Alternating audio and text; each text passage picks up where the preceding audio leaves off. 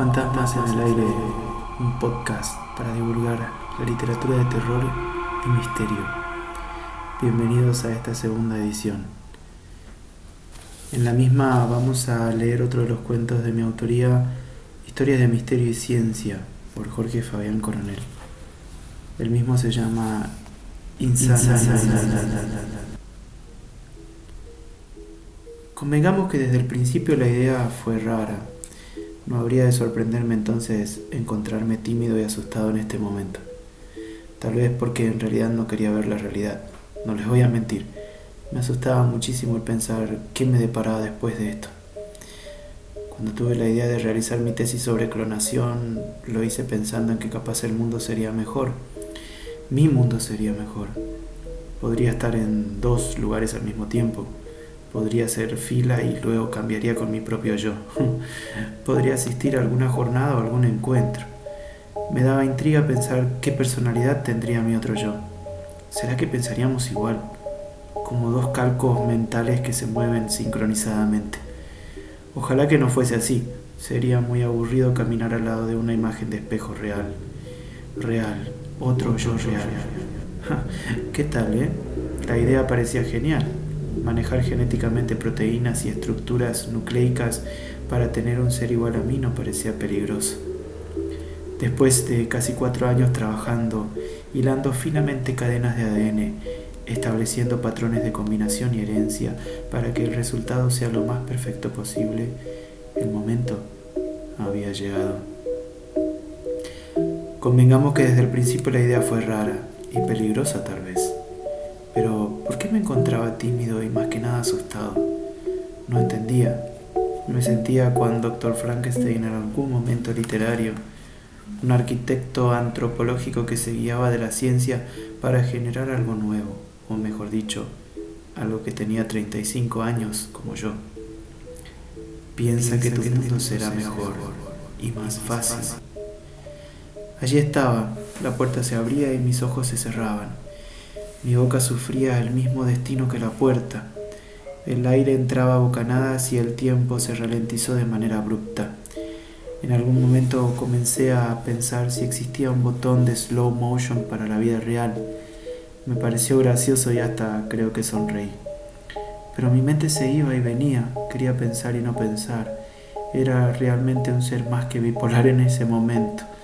Después de tantos intentos, tanto trabajo solitario, tanto misterio, tanto, tanto, ¿qué diría mi director de carrera?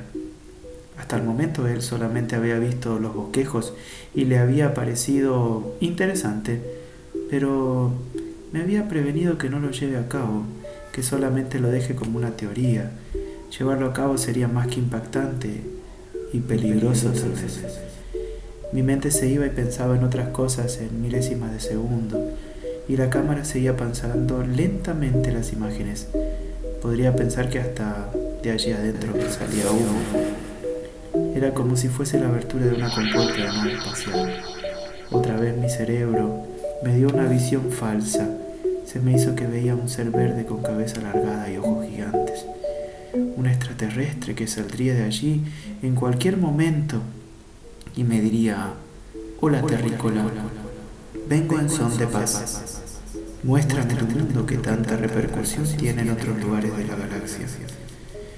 Pero esa era una imagen falsa, lo real estaba delante mío. ¿Podías creer que me di cuenta que me estaba tapando los ojos? Era como una criatura de cuatro años a quien sus padres le dicen, ven hijo, tapate los ojos y cuando te diga abrirlos, verás tu regalo de Navidad. No quería ver, aunque me mataba la intriga. Piense que tu mundo será mejor y más fácil. Me saqué las manos de los ojos y la puerta estaba abierta completamente. Todo alrededor era blanco, ya que la cámara que contenía mi serie, mi clon, eran cerradas para evitar contaminaciones. Una puerta pequeña daba lugar a salir al laboratorio donde había trabajado desde ya hacía años. Allí estaba un vidrio nos separaba. La transparencia hacía de espejo, pero me mostraba una imagen real. Me encontré mirándome con ojos grandes, con el mismo corte de cabello que yo, con el ojo derecho un poco desviado como yo. con las mismas manchas de varicela que en algún momento fueron motivos de escosor y hoy se reflejaban en cicatrices imborrables. Su igualdad me asustaba terriblemente. De repente tuve ganas de abrir la puerta y salir corriendo. Quise gritar, quise arañar la puerta, pero me quedé allí parado. Dejé caer los brazos y miré fijamente todo lo que provenía de ese cuerpo, tan idéntico al mío. Podría decir que mi tesis estaba concluida, aunque sabía que no debía haberlo hecho. Pero lo hice, y de hecho hecho, hecho está. Éramos iguales en todo, pero había algo que no era igual. Yo estaba asustado, él estaba sonriendo. Dios, podría jurar que su sonrisa con la boca abierta me daba escalofríos. Se había quedado como perplejo al verme. ¿Qué estaría pensando? Lo mismo que yo no estaría sintiendo porque si no tendría la cara de miedo yo reflejaba. Hipótesis 1 corroborada. Las maneras de pensar no coinciden. Su mirada me estaba haciendo sentir incómodo. De repente una lágrima salía de su ojo derecho, el mismo que ambos teníamos un poco desviado. No sabía qué sentía, era una mezcla explosiva por dentro. Sentía que lo amaba, pero al mismo tiempo sentía que lo odiaba con todo mi ser. Allí estaba, parado, sonriendo y con lágrimas en sus ojos. A veces uno siente que su cuerpo flota y esa extraña visión de uno mismo hace que todo parezca irreal. Mi ojo izquierdo y su ojo izquierdo, ambos buscaban enfocar la cara del otro y ambos parecían viscos. Era tan perfectamente igual a mí. Recordé y pensé que mi mundo sería mejor y más fácil. Podría estar en dos o más lugares al mismo tiempo. Podría descansar a veces en la noche y que él fuese a reuniones o eventos. Quise entender quién era, pero ahí estaba esa maldita mueca de felicidad saliendo de su boca.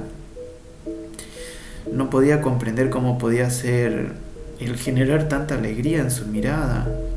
Le juro que lo odié no me importaba si mi mundo no sería más fácil. No quería que él sufriese lo mismo que yo había sentido. O tal vez hubiese querido que él sufriese lo mismo que yo y solamente me hubiese dedicado a sentir las cosas buenas de la vida. Sentí como su ceño se arrugó cuando vio que abría mi compuerta y salía. Rápidamente cuando vi que quería abrir la suya trabé la compuerta y quedó allí dentro, encerrado como un pájaro Sentí que me gritaba, que decía mi nombre, me llamaba por todas las maneras en las que todos me conocían, o al menos las pocas personas con las que hablaba. Sentí que golpeaba las paredes de vidrio y gritaba, me pedía que le abriese. Leía en sus labios que quería salir, que sus intenciones eran solamente las de dialogar, pero yo le tenía miedo. Dos iguales no pueden existir jamás. Jamás. Yo no era Dios lo que había creado era pecado. Me había copiado fielmente. Quería ser omnipresente y ¿quién sería el verdadero al fin y al cabo? Todos pelearían al final por un poco de lugar. Lo miraba gritar y cada vez que veía cómo su boca se abría me causaba más asco. No aguanté las ganas y vomité sobre el piso del laboratorio. Vomité seis o nueve veces. Tal vez debí devolver más veces, pero solo recuerdo que al final un líquido verde que salía de mis entrañas se entremezcló con sangre. Me limpié la boca con el guardapolvos y al mirarlo tenía una mezcla de manchas rojizas con verde, dándole un aspecto de azul o algo similar. Veía que seguía gritando y yo desde afuera le hice un gesto con la mano derecha para que se callara. Lo odiaba. Él querría quitar mi vida le gustaría lo que es vivir y me quitaría lo poco que tenía. Él, yo o quien fuese que estaba encerrado allí dentro, lo haría. Estaba de rodillas y lloraba. ¿Qué había hecho? ¿Había cumplido solamente mi proyecto de investigación o había creado un ser de otro mundo? Las personas querrían tener sus clones, lo enviarían a trabajar por ellos y saldrían de fiestas, dejarían a cargo sus esposas y ellos saldrían a ser infieles. El mundo no, no, no, no, no sería mejor. El mundo sería un asco. Y esa última palabra me llevó a vomitar un torrente de sangre semicoagulada por la mesada. No soporté verlo llorar, así que tomé la decisión. Tomé una pica y comencé a romper la parte superior de la compuerta de vidrio para dejar un hoyo. Cuando tuvo un diámetro de alrededor de 0,25 centímetros lo escuché. Lo escuché llamarme y decirme que era un error, que lo dejase libre, que seríamos ricos, que seríamos famosos tal cual como desde hacía mucho tiempo lo habíamos deseado. ¿Cómo podría saber eso? ¿Cómo podría saber que ese había sido mi sueño desde que tenía 15 años? Su cerebro se había realizado con las mismas ideas y pensamientos que los míos. No podía creer hasta dónde había llegado. Conocería mis miedos, mis debilidades y hasta inclusive mis deseos sexuales. No, no, no podía vivir, no, no y mil veces no. Piensa que el mundo será mejor y más fácil. No me importa, no me importa. Ahora quería una sola cosa. Quería que él muera. Instalé una manguera en el agujerito que había hecho y allí, como si supiera lo que tenía pensado hacer, comenzó a gritar. Pedía auxilio, gritaba y se exaltaba como si fuese un maníaco. No lograba alcanzar para retirar la manguera porque la había puesto muy alto, pero pedía por favor, suplicaba por su vida, pero no, no logró convencerme. Él no debía existir. Abrí la válvula y el ácido sulfúrico comenzó a fluir. Poco a poco comenzó a entrar por la compuerta. Poco a poco llenó el espacio. Primero solo gritaba. Después sus pies fueron corroídos y se agachó. Sus manos comenzaron a descomponerse. Me dio lástima en algún momento. Pensé que hubiese sido la mejor tesis presentada en el año. Tal vez hasta inclusive hubiese ganado algún Nobel. Pero allí se estaba consumiendo.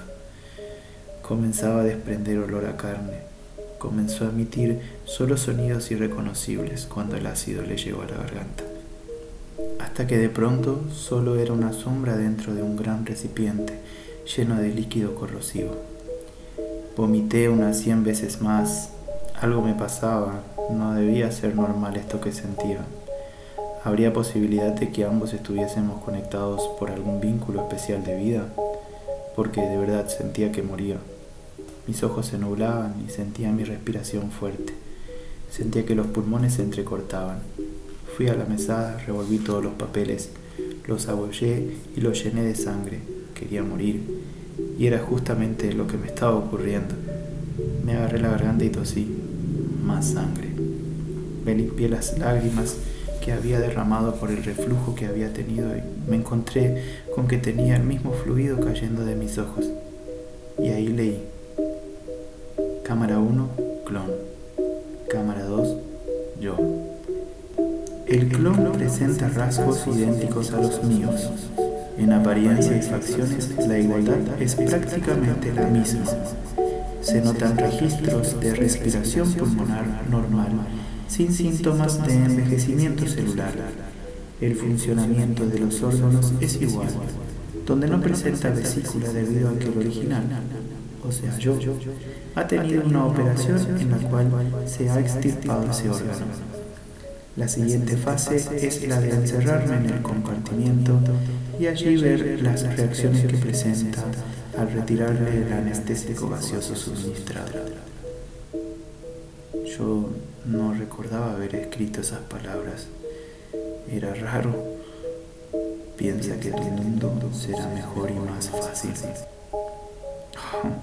Maldita sangre que salía por mis oídos y nariz. ¿En qué momento había escrito eso? ¿En qué momento? Me caí. En posición horizontal no entendía qué ocurría y allí miré. La cámara 2 estaba llena del ácido, con el clon muerto dentro. ¿El clon? Cámara 1, clon. Cámara 2, yo. Pero la cámara 2 Entonces yo era el clon.